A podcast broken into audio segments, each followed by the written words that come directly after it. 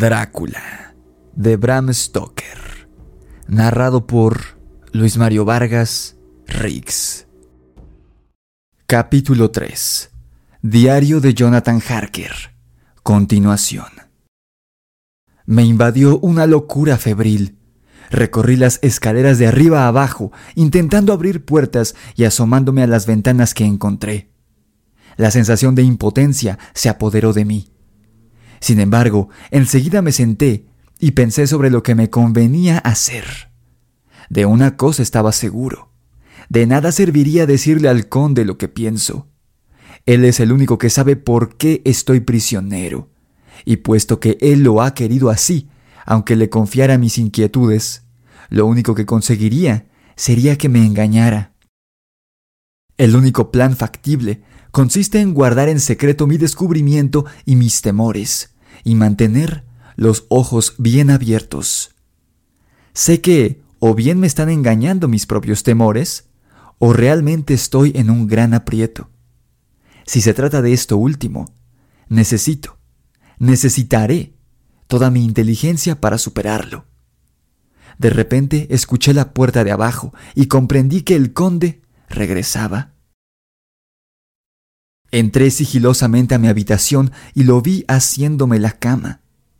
Me resultó extraño, pero esto me confirmó que no había ningún criado en el castillo. Más tarde lo vi poniendo la mesa en el comedor y estuve seguro. Si él se ocupa de esas tareas, es porque no hay nadie para hacerlas. Eso me asustó, porque tuvo que ser el conde quien conducía el coche que me trajo aquí la idea es horrible.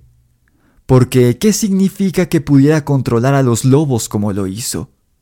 ¿Por qué toda la gente de Bistrita y de la diligencia tenía miedo por lo que pudiera ocurrirme a mí? ¿Por qué me dieron un crucifijo, ajos, rosas silvestres y ramos de cerval? Bendita sea aquella buena mujer que me colgó el crucifijo al cuello, Mientras tanto, debo indagar todo lo que pueda sobre el conde Drácula. Esta noche trataré de que hable de sí mismo, pero debo tener mucho cuidado de no despertar sus sospechas. Medianoche. He tenido una larga conversación con el conde. Le hice preguntas sobre la historia de Transilvania y el tema lo animó. Al referirse a hechos, personajes y batallas, hablaba como si él las hubiera vivido.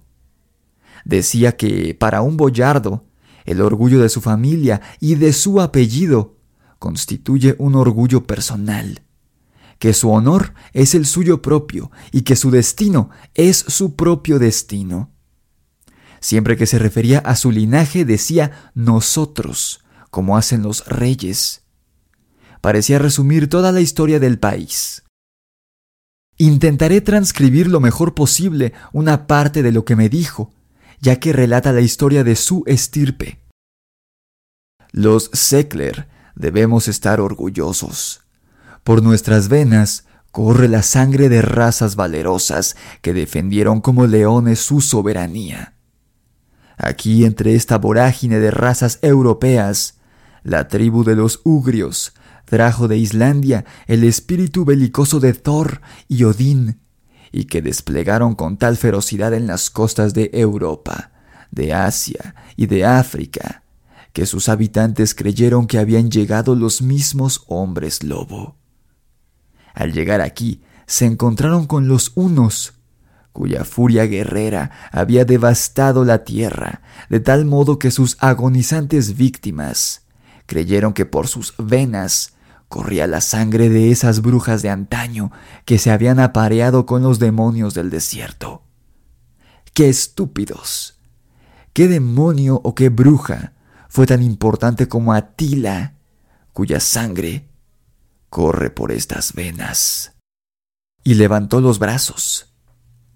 ¿Es sorprendente acaso que fuéramos una raza de conquistadores, que fuéramos orgullosos, que cuando los magiares, los lombardos, los avaros, los búlgaros o los turcos se arrojaron por millares sobre nuestras fronteras, los rechazáramos?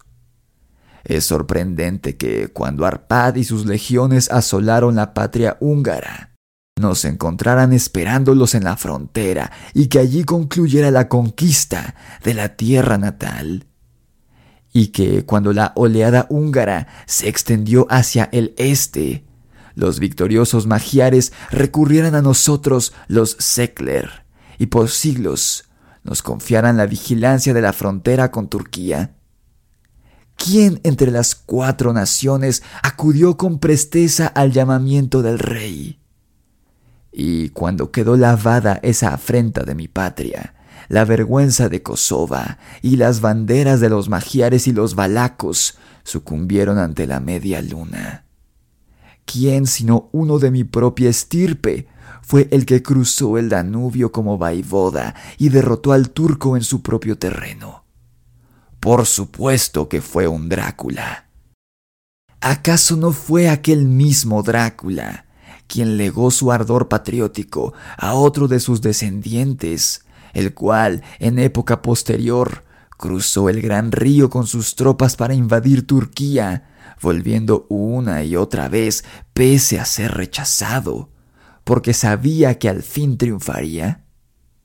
Y cuando tras la batalla de Moax nos sacudimos el yugo húngaro, nosotros, los Drácula, permanecíamos entre sus jefes, pues nuestro espíritu no soportaba la falta de libertad. Los Sekler y los Drácula siempre fueron su sangre, su cerebro y su espada. Pueden vanagloriarse de un historial que los Habsburgo y los Romanov jamás podrán igualar. Pero el tiempo de combatir ha pasado. La sangre es demasiado preciosa en estos tiempos de paz deshonrosa. Para entonces ya casi había amanecido y nos retiramos a dormir. Memoranda. Este diario se parece a la aparición del fantasma del padre de Hamlet, ya que se interrumpe con el canto del gallo. 12 de mayo. Anoche, el conde me consultó sobre ciertas cuestiones legales. Me preguntó si en Inglaterra se podía tener dos o más abogados. Yo le contesté que podía tener una docena, pero no era prudente ocupar a más de un abogado para un mismo asunto. Pareció entenderlo y me solicitó si existía alguna dificultad en tener un abogado que se ocupara de las operaciones bancarias y otro que atendiera los envíos por barco, en caso de remitir estos a una población alejada de donde vive el primero. Se lo aclararé, dijo. El señor Peter Hawkins, que vive en Exeter, compra mi casa de Londres que no le resulte extraño que haya recurrido a los servicios de alguien que reside tan lejos de Londres en lugar de un residente en la capital. Mi intención fue que no atendiera ningún interés salvo el mío. Un residente en Londres tal vez buscaría su provecho personal o del de algún amigo. Por eso busqué un agente inmobiliario lejano, para que se dedicara solo a proteger mis intereses. Ahora, suponga que yo desee mandar mis mercancías a Newcastle o a Dover. ¿Acaso no podría resultarme más cómodo consignarlas a alguien que estuviera instalado en uno u otro puerto? Yo le contesté que así era, pero los abogados teníamos un sistema de cooperación y la gestión de cualquier asunto local podía ser encargada a alguien de la localidad siguiendo las instrucciones de cualquier otro. De esa manera, el cliente solamente debe ponerse en manos de un hombre para haber realizado sus deseos sin mayores complicaciones. Pero, me contestó, yo podría ocuparme personalmente de dar las instrucciones. Así lo hacen los hombres de negocios cuando desean que ninguna persona se entere de sus asuntos. Le respondí. Luego me interrogó sobre cómo hacer los envíos y sobre las dificultades que pueden surgir y cómo evitarlas. Le expliqué todo y me dio la impresión de que sería un abogado estupendo, ya que había pensado en todos los detalles. Enseguida se levantó repentinamente y me dijo, Después de su primera carta, ¿Ha vuelto a escribir el señor Peter Hawkins? Con cierta amargura le contesté que no. Escriba ahora, dijo, y menciónele que se quedará conmigo durante un mes más. ¿Desea usted que me quede aquí tanto tiempo? Le pregunté, estremeciéndome. Lo deseo, y no aceptaré negativas. Cuando su patrón se comprometió a enviarme a alguien en su nombre, quedó claro que yo dispondría de él a mi entera conveniencia. Yo solo debía aceptar. Era en beneficio del señor Hawkins y tenía que pensar en él. Mientras el conde hablaba, había algo en su actitud que me hizo recordar que no me quedaba otra opción. Al ver mi preocupación, entendió que había ganado, e inmediatamente empezó a utilizar sus poderes sobre mí, aunque con su habitual tono afable e irresistible. Debo pedirle que no hable en sus cartas más que de negocios. A sus amigos les agradará saber que se encuentra bien y que espera regresar a casa junto a ellos. ¿No es verdad? Luego me dio tres hojas de papel y tres sobres. Comprendí que debía tener mucha precaución con lo que escribiera, ya que podría leerlo. Decidí enviar solo notas formales y escribir al señor Hawkins y a Mina. A ella podía hacerlo en taquigrafía, lo que desconcertaría al conde si viera la carta. Terminé de escribir las cartas y me senté a leer, mientras el conde redactaba varias notas consultando algunos libros. Luego tomó las dos mías, las puso con las suyas y guardó los útiles de escribir. Al salir él, me incliné y miré las cartas sobre la mesa. No sentí algún escrúpulo, ya que debía protegerme. Una de las cartas iba dirigida a Samuel Billington en Whitby, otra a Herr Lotner en Varna. La tercera era para Coutts and Company en Londres y la cuarta para Klopstock and Billruth, banqueros de Budapest. Me disponía a leerlas cuando vi moverse el tirador de la puerta. Me senté con el tiempo justo para dejar las cartas en la mesa, antes de que el conde entrara en la habitación con otra carta en la mano. Tomó las cartas de la mesa y las selló con cuidado. Luego volteó hacia mí y dijo, Espero que me perdone. Esta noche tengo mucho trabajo.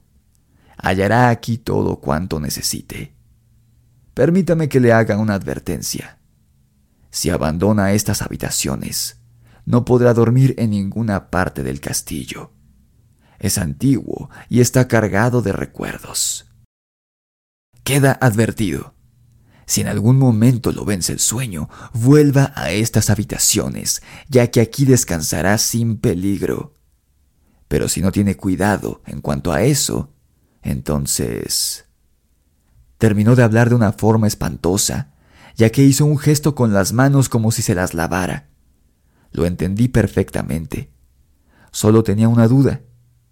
¿Era posible que un sueño fuera más terrible que la horrorosa red de penumbra y misterio que parecía cerrarse en mi entorno? Más tarde. Confirmo las últimas palabras escritas. No me cabe la menor duda al respecto. Coloqué el crucifijo en la cabecera de mi cama. Espero no tener más sueños mientras descanso. Salí al corredor y subí por la escalera de piedra hasta donde podía mirar hacia el sur. Aquel vasto panorama me produjo una sensación de libertad en comparación con la oscuridad del patio. Al verlo, sentí la necesidad de respirar aire fresco. Comienzo a notar que me afecta pasar la noche en vela. Me está destrozando los nervios me asusto de mi propia sombra y me asalta toda clase de pensamientos horribles. Bien sabe Dios cuán fundados son mis temores en este sitio maldito. Al asomarme por la ventana, me llamó la atención algo que se movía en la planta de abajo, donde deben dar las ventanas del aposento del conde. Vi la cabeza del conde saliendo de la ventana. Eso me divirtió un poco. Es asombroso lo poco que se precisa para divertir a un prisionero. Pero mis sentimientos cambiaron a terror y repugnancia cuando miré que el conde Salía por la ventana y empezaba a reptar cabeza abajo por el muro del castillo hacia el espantoso abismo, con la capa extendida en torno suyo como unas grandes alas. Vi cómo los dedos de sus manos y de sus pies se aferraban a los cantos de las piedras, para descender como un lagarto que se desliza a lo largo de un muro. ¿Qué clase de criatura es esa con apariencia de hombre? Siento miedo, un miedo espantoso, y no veo posibilidad alguna de escape. Estoy rodeado de terrores en los que no me atrevo a pensar. 15 de mayo. Otra vez vi al conde saliendo como un lagarto. Bajó en diagonal un centenar de pies y luego desapareció en algún hueco. Al meter él la cabeza, me asomé, tratando de ver algo más. Mas fue inútil. Era grande la distancia y no permitía un ángulo de visión adecuado. Sabía que había abandonado el castillo y pensé que podía aprovechar la ocasión para explorar un poco más. Bajé la escalera de piedra hasta el vestíbulo. Comprobé que podía descorrer los cerrojos y soltar las cadenas enormes pero la puerta estaba cerrada con llave y ésta había desaparecido. Debía estar en la habitación del conde. Vigilaré si deja su puerta abierta para tomarla y huir. Seguí revisando las otras escaleras y corredores y traté de abrir las puertas que daban a ellos. Unos aposentos pequeños, próximos al vestíbulo, estaban abiertos, pero solo había muebles antiguos, cubiertos por el polvo de años. Finalmente encontré una puerta en lo alto de una escalera que se dio un poco al empujarla. La forcé y entré. Me situaba en un ala del castillo que se encontraba a la derecha de las habitaciones que ya conocía y una planta más abajo. Aquellas habitaciones ocupaban la parte sur del castillo, donde había un precipicio enorme el castillo estaba construido en la esquina de una roca, así que resultaba inexpugnable por tres de sus lados, donde se abrían grandes ventanales que no podían alcanzar ni la onda ni el arco, y garantizaban unas seguridades imposibles de encontrar en una posición que se va a defender. Era la parte del castillo que había sido habitada, ya que los muebles ofrecían mayor comodidad. Cortinas no había en las ventanas, y la luz de la luna entraba por los cristales. Mi lámpara era poco útil con aquel claro de luna, pero me alegré de tenerla, porque reinaba en el lugar una espantosa soledad que me helaba el corazón. Sin embargo, aquello era preferible a permanecer solo en las habitaciones que había llegado a odiar por la presencia del conde, y después de controlar mis nervios, comprobé que me invadía un dulce sosiego. Estoy sentado ante una mesita de roble, escribiendo taquigráficamente en mi diario. Esta nueva técnica sí representa un verdadero avance del siglo XIX. 16 de mayo por la mañana. Que Dios conserve mi cordura, pues es lo único que queda de mí. Si todavía estoy cuerdo, resulta exasperante pensar que de todas las abominaciones que acechan en este odioso lugar, el conde es lo que menos me asusta. Solo él puede proporcionarme seguridad, aunque únicamente mientras sirva a sus propósitos. Empiezan a aclararse ciertas cosas que me han desconcertado. Hasta ahora he captado qué quiso significar Shakespeare cuando le hizo decir a Hamlet, Rápido, mis libretas. Es conveniente que lo anote, porque ahora que siento como si tuviera la mente confusa, vuelvo a mi diario en busca de sosiego. La advertencia del conde me aterrorizó en su momento, pero ahora me asusta todavía más, porque en lo sucesivo ejercerá un tremendo poder sobre mí. No debo poner en tela de juicio algo de lo que él pueda decir. Después de haber anotado en mi diario y haberme guardado en el bolsillo el cuaderno y la pluma, me dio sueño. Recordaba la advertencia del conde, pero me complacía desobedecerla. La suave luz de la luna me apaciguó y el vasto panorama del exterior me produjo una sensación de libertad. Decidí no regresar a las habitaciones que me obsesionaban y quedarme a dormir allí. Acerqué un sofá hasta una esquina y me dispuse a dormir. Debí de quedarme dormido, pero me temo que todo lo que sucedió a continuación fue tan real que ahora, que estoy sentado aquí a plena luz del sol, no puedo creer que todo fuera un sueño. No estaba solo. La habitación seguía igual. Podía ver mis huellas en el suelo sobre la gran abundancia de polvo.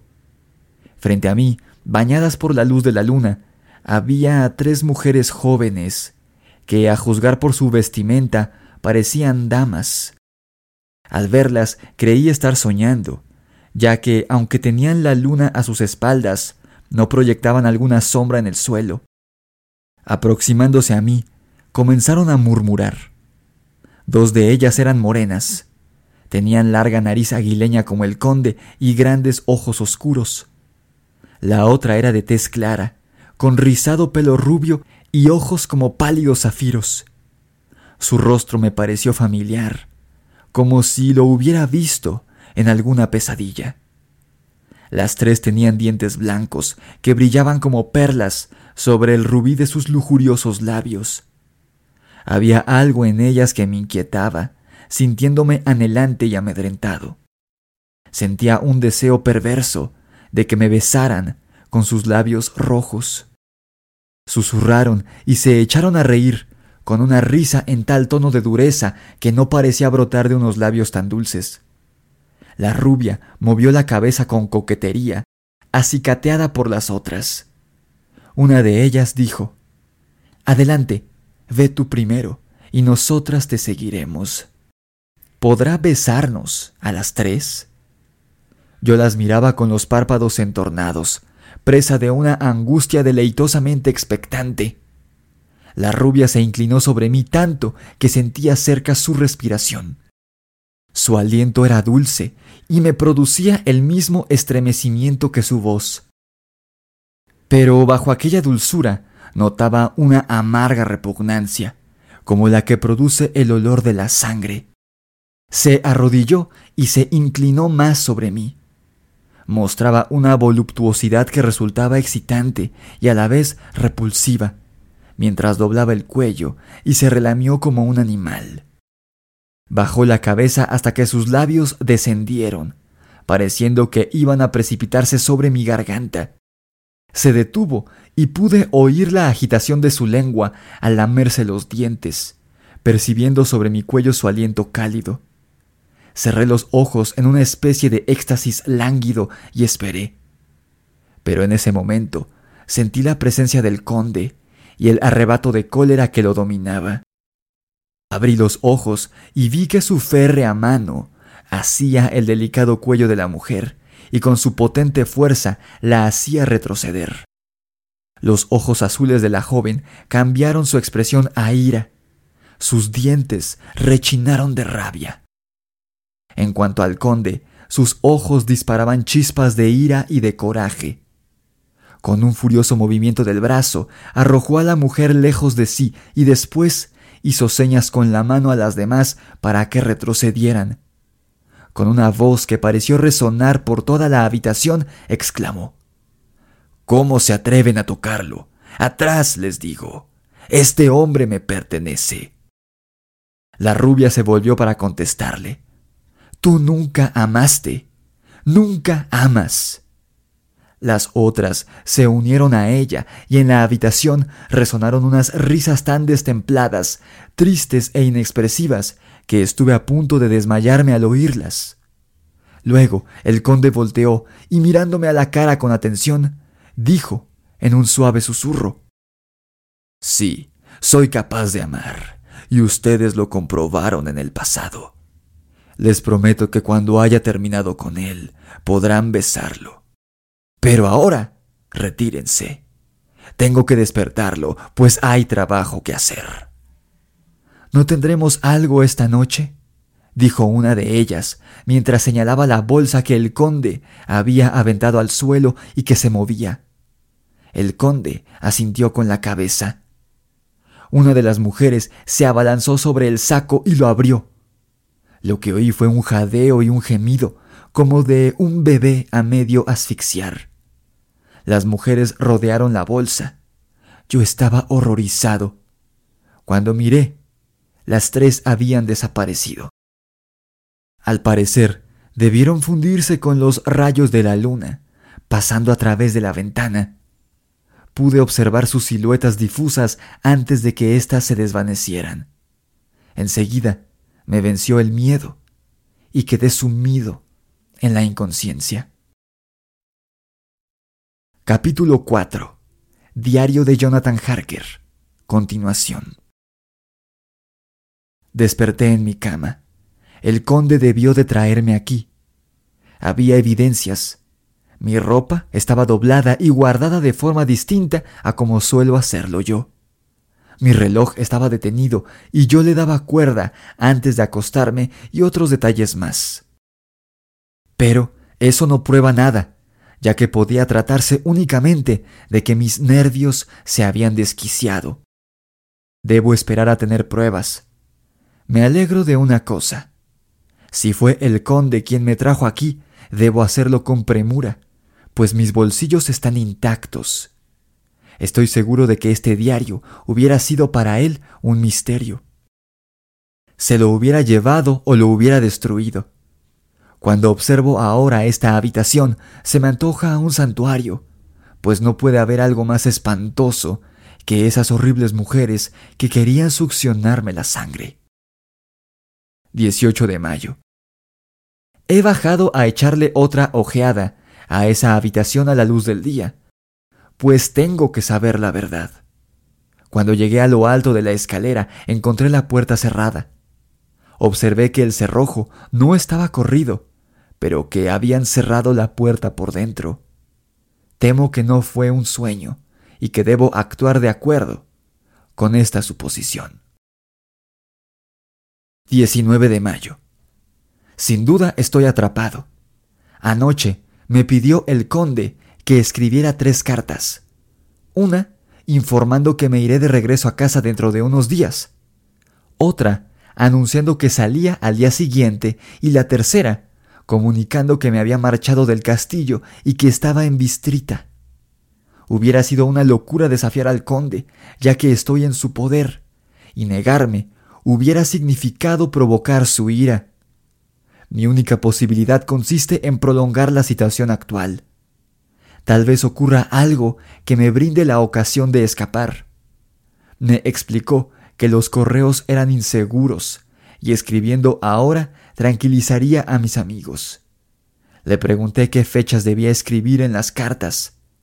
El conde hizo un cálculo mental y dijo La primera debe ir fechada el 12 de junio la segunda el 19 y el 29 la tercera. Ahora ya sé el tiempo que me queda de vida. Que me ayude Dios. 28 de mayo. Existe una posibilidad de escapar o de enviar un recado a casa. Ha llegado al castillo un grupo de gitanos y acampan en el patio. Escribiré unas cartas a los míos e intentaré que ellos las lleven al correo. Ya he hablado con ellos desde mi ventana para darme a conocer. Ellos se quitaron los sombreros, haciendo gestos que me resultaron tan incomprensibles como su habla. Acabo de escribir las cartas. La de Mina en taquigrafía, y al señor Hawkins le pido que se contacte con ella. A ella le expliqué mi situación sin mencionar los horrores que solo yo sospecho. Si le abriera mi corazón, la asustaría mortalmente. Arrojé las cartas a los gitanos entre los barrotes de mi ventana, junto con una moneda de oro, y les pedí por señas que las depositen en el correo. El hombre que las recogió las apretó contra su pecho e inclinó la cabeza, metiéndolas luego en su gorra. ¿Qué más podía hacer yo? Regresé al despacho y, como el conde no ha vuelto, he estado escribiendo. Llegó el conde y se sentó a mi lado, y mientras abría dos cartas, me dijo, Me las han dado los gitanos. Una es de usted y está dirigida a Peter Hawkins. La otra, al abrirla, vio los extraños signos. La otra es un ultraje a la hospitalidad. Acercó la carta y el sobre a la llama hasta que se consumieron. Luego prosiguió. La escrita al señor Hawkins. La enviaré, ya que es de usted. ¿Le importaría volverla a meter en el sobre? No me quedaba más remedio que volver a escribir la dirección. Al salir de la habitación oí que cerraba con llave. Después me dirigí a la puerta y traté de abrirla, pero estaba cerrada. Unas horas después entró el conde en mi habitación. Yo desperté, pues me había quedado dormido en el sofá. Se presentó muy atento y muy animado y me dijo, De modo que está cansado, amigo mío. Váyase a la cama. Es donde mejor se descansa. Hoy no puedo tener el placer de platicar con usted, porque tengo demasiado trabajo. 31 de mayo. Al despertar esta mañana, quise tomar de mi bolsa unos sobres y papel y guardármelos en el bolsillo. Pero había desaparecido hasta la última hoja de papel y con ellas todas mis notas sobre trenes y viajes, mi carta de crédito, todo aquello que me sería útil en cuanto lograra salir del castillo. Registré mi maleta y el armario. Habían desaparecido mi traje, el abrigo y también mi manta de viaje. Era otra infame artimaña del conde. 17 de junio. Esta mañana escuché un restallar de látigos y un golpear de cascos de caballos. Corrí hacia la ventana y vi que entraban en el patio dos carretas, cada una tirada por ocho corceles, guiados por dos eslovacos.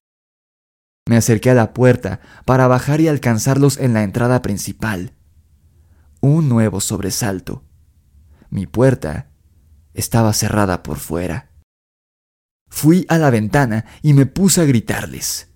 Miraron para arriba y me señalaron con el dedo. En ese momento apareció el jefe de los gitanos y dijo algo que los hizo reír. A partir de aquel momento, ningún esfuerzo por mi parte los hizo volver la cabeza y mirarme. Se alejaron resueltamente. Las carretas llevaban cajones con asas de gruesa cuerda, que estaban vacíos, a juzgar por la facilidad con la que los maniobraban los gitanos.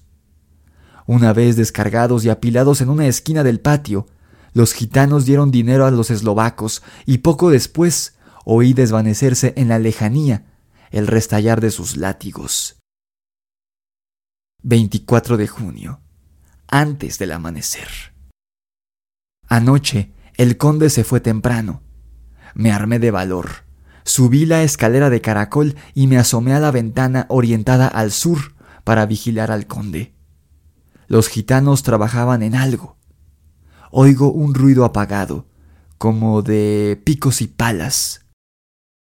De repente observé que algo salía de la ventana del conde, y luego vi salir todo su cuerpo. Llevaba puesto mi traje y cargaba el saco que había visto llevarse a las mujeres. Esta era otra estratagema perversa, hacer que la gente lo confundiera conmigo demostrando que fui yo quien echó las cartas al correo y cualquier maldad que él cometiera me la atribuirían a mí. Esperé el regreso del conde, sentado junto a la ventana. Al poco rato observé unas extrañas partículas que flotaban en los rayos de la luna. Parecían motas de polvo, que se arremolinaban y se agrupaban formando una nube. Al contemplarlas, una sensación de alivio y quietud se apoderó de mí. Me recliné en el alféizar. Algo me inquietó. Un aullido de perros en el fondo del valle. El rumor sonaba cada vez más fuerte en mis oídos, al tiempo que las motas de polvo adoptaban nuevas formas en consonancia con él. Sentí que en lo más profundo de mi ser pugnaban por despertar mis adormecidos instintos. Me estaban hipnotizando. Las motas de polvo siguieron agrupándose hasta adoptar unas formas fantasmales. Me incorporé de un salto y escapé a gritos. Las formas correspondían a las tres espectrales mujeres. Huí y al llegar a mi habitación me sentí más seguro, pues allí la lámpara brillaba. Después oí en la habitación del conde un gemido agudo rápidamente sofocado y a continuación un atroz silencio. Traté de abrir la puerta, pero estaba encerrado. Me senté y me puse a llorar. En eso escuché un ruido en el patio. El grito angustiado de una mujer. Fui a la ventana y miré. Había una mujer con el cabello alborotado, con las manos sobre el pecho, como si estuviera agotada después de una larga carrera. Estaba apoyada en una esquina de la verja. Al verme en la ventana, gritó con una voz cargada de amenazas. Monstruo, devuélveme a mi hijo. Cayó de rodillas y, levantando las manos, gritó lo mismo en un tono que me apretó el corazón. Luego se mesó los cabellos y se golpeó el pecho. Finalmente se abalanzó sobre la puerta y oí cómo la golpeaba con las manos desnudas. De repente, oí la voz del conde llamando a alguien en un áspero susurro. De repente una manada de lobos entró al patio. La mujer dejó de gritar y al poco rato cesó el aullido de los lobos. Poco después salieron en tropel, relamiéndose los hocicos. No podía sentir lástima de aquella mujer, sabiendo lo que le había sucedido a su niño. Pensé que estaba mejor muerta. ¿Qué haré ahora? ¿Qué puedo hacer? ¿Cómo escapar de esta espantosa noche de sumisión, abatimiento y temor? 25 de junio por la mañana. Qué agradable puede ser la mañana para la vista y el corazón tras haber vivido una noche de terror. Cuando esta mañana el sol estuvo alto, mis temores se disiparon. Debo tomar medidas mientras la luz del día me infunda valor. Anoche enviaron al correo una de las cartas, la primera de la serie fatal destinada a borrar de la tierra algún rastro mío. Debo actuar. Ha sido por la noche cuando me he sentido en peligro. Todavía no he visto al conde a la luz del día si al menos pudiera entrar en su habitación. Pero no hay forma de hacerlo. Sí, existe un medio, si se tiene el valor de ponerlo en práctica. Yo lo he visto reptar desde su ventana. ¿Por qué no lo imito y me deslizo por su ventana? Existe un riesgo muy grave, pero me arriesgaré. Que Dios me ayude en esta tarea. Adiós, Mina, si fracaso. Adiós, mi fiel amigo y segundo padre. Adiós a todos y sobre todo a Mina. El mismo día, más tarde. Lo he intentado y he vuelto ileso. Me dirigí a la ventana y salí a la cornisa de piedra. Me quité los zapatos y me aventuré a salir. Miré hacia abajo unos instantes para asegurarme de que no me afectaría la visión del abismo, pero después mantuve los ojos apartados de él. Sabía en qué dirección quedaba la ventana del conde y me fui hacia allá. Me sentía muy inquieto cuando me incliné y metí los pies por la ventana de su habitación. Descubrí que la habitación estaba vacía. Busqué la llave, pero no la hallé. Solo encontré un montón de oro, monedas romanas, inglesas, austriacas, húngaras, cubiertas por una capa de polvo. Ninguna de ellas tenía menos de 300 años. También había adornos, alguno con piedras preciosas, todos igual de antiguos y de oxidados. En un rincón había una puerta. Estaba abierta y llevaba una escalera de caracol. Bajé por ella con muchas precauciones. Al final había un pasadizo del que salía un olor nauseabundo, como de tierra vieja recién removida. A medida que avanzaba por él, el hedor fue haciéndose más intenso. Tiré de una puerta que estaba entornada y me encontré en una vieja capilla en ruinas. El suelo había sido excavado y la tierra la habían colocado en grandes cajones de madera, los que habían traído los eslovacos. no había nadie. Busqué otra salida, pero no encontré ninguna. Descendí entonces a las criptas. En las dos primeras solo vi fragmentos de viejos féretros y montones de polvo. En la tercera descubrí algo. En uno de los cajones, de los cincuenta que había, yacía el conde. No sé si estaba dormido o muerto. Tenía los ojos abiertos y petrificados, aunque sin la vidriosidad de la muerte. Las mejillas conservaban la tibieza de la vida y sus labios estaban tan rojos como siempre. Pero no había el menor movimiento, ni pulso, ni respiración, ni latidos del corazón. Me incliné sobre él para descubrir algún síntoma de vida, aunque en vano. Al lado del cajón estaba su tapa, con varios orificios.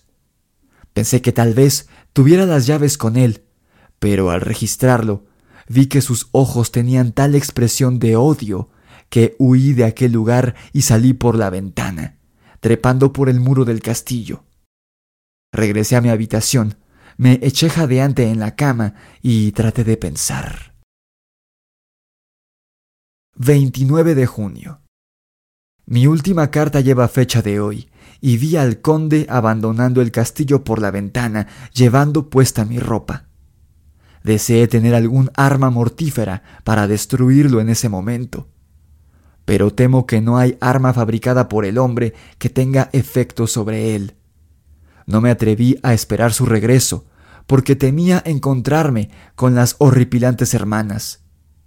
Volví a la biblioteca y estuve leyendo hasta quedarme dormido. Me despertó el conde para decirme, mientras me miraba con la expresión más torva que uno se puede imaginar. Amigo mío, mañana nos separaremos. Usted volverá a Inglaterra y yo continuaré con cierto trabajo y quizá no volvamos a vernos. La carta a su casa ya ha sido expedida. Por la mañana llegarán los gitanos, que tienen que hacer aquí unos trabajos. Cuando se marchen, mi coche vendrá a recogerlo y lo llevará al paso de Borgo donde tomará la diligencia a Bistrita. De todos modos, espero volverlo a ver en el castillo de Drácula. ¿Por qué no puedo irme esta misma noche? Porque, querido señor, mi cochero y mis caballos salieron a cumplir una misión. No me importaría irme caminando. Quisiera marcharme inmediatamente. Ustedes los ingleses tienen un dicho que expresa el espíritu por el cual nos regimos los boyardos. Da la bienvenida al huésped que llega y despide al que se va. Venga conmigo. No debe permanecer ni una hora más en mi casa en contra de su voluntad. Vamos. El conde tomó una lámpara y me precedió escaleras abajo. Enseguida se detuvo Escuche, me dijo. Una manada de lobos aullaba muy cerca. Los aullidos aumentaban al levantar él la mano. Tras una pausa, el conde siguió hasta la puerta, descorrió los cerrojos y tiró para abrirla. Mientras se abría la puerta, los aullidos se hicieron más furibundos. Dando saltos, los lobos trataban de introducir por la puerta sus rojas quijadas y sus garras. Comprendí que era inútil luchar contra el conde. La puerta siguió abriéndose y solo su cuerpo tapaba el boquete. Pensé que había llegado mi hora. Iba a ser entregado a los lobos. La idea era digna del conde. Por fin, como última posibilidad, exclamé. Esperaré a mañana. Cierre la puerta. Me llevé las manos al rostro para ocultar mi decepción. El conde cerró la puerta de un empujón. Regresé a mi habitación. Lo último que observé hacer a Drácula fue enviarme un beso con la mano.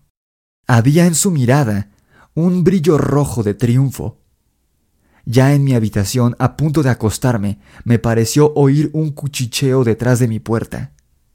Era la voz del conde que decía, Atrás, tengan paciencia. Mañana en la noche será de ustedes. Mañana en la noche. Oí un murmullo de risas. Abrí la puerta y vi a las tres mujeres relamiéndose los labios. Al verme, lanzaron una espantosa carcajada y huyeron. Regresé a mi habitación y me arrodillé. ¿Tan próximo está mi fin? Mañana. Mañana. Señor, ayúdame a mí y a los míos.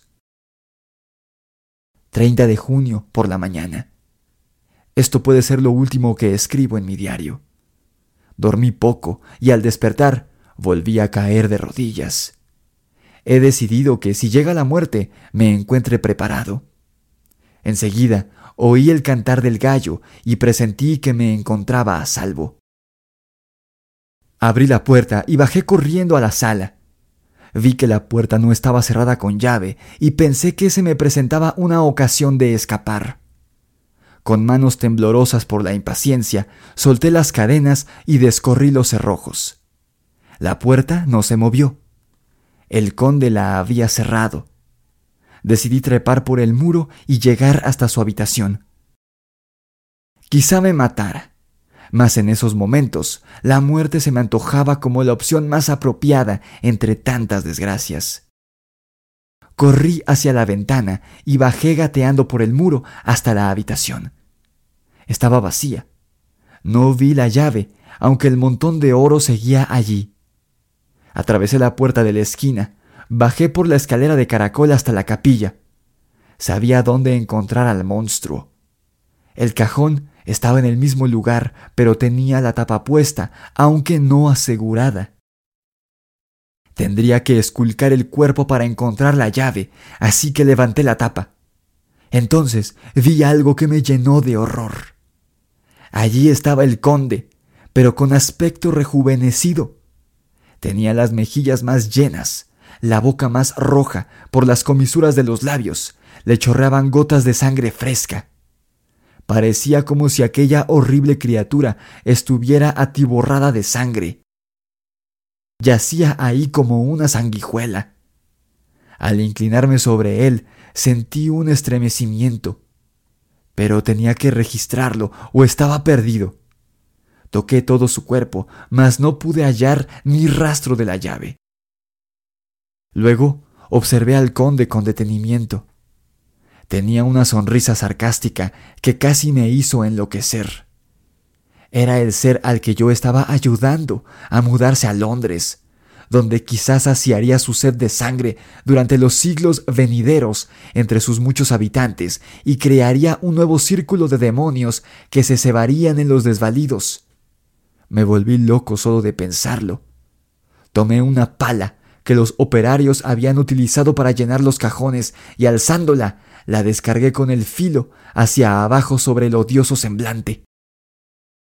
Al hacerlo, el conde volvió la cabeza y sus ojos se fijaron en mí con toda su furia. Su vista casi me paralizó y solo le rocé el rostro, haciéndole un corte en la frente.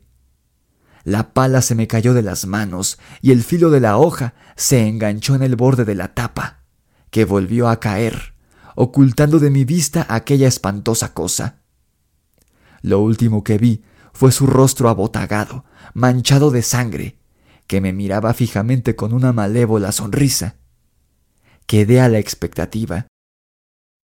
Mientras, escuché unas voces que se acercaban y el traqueteo de unas ruedas.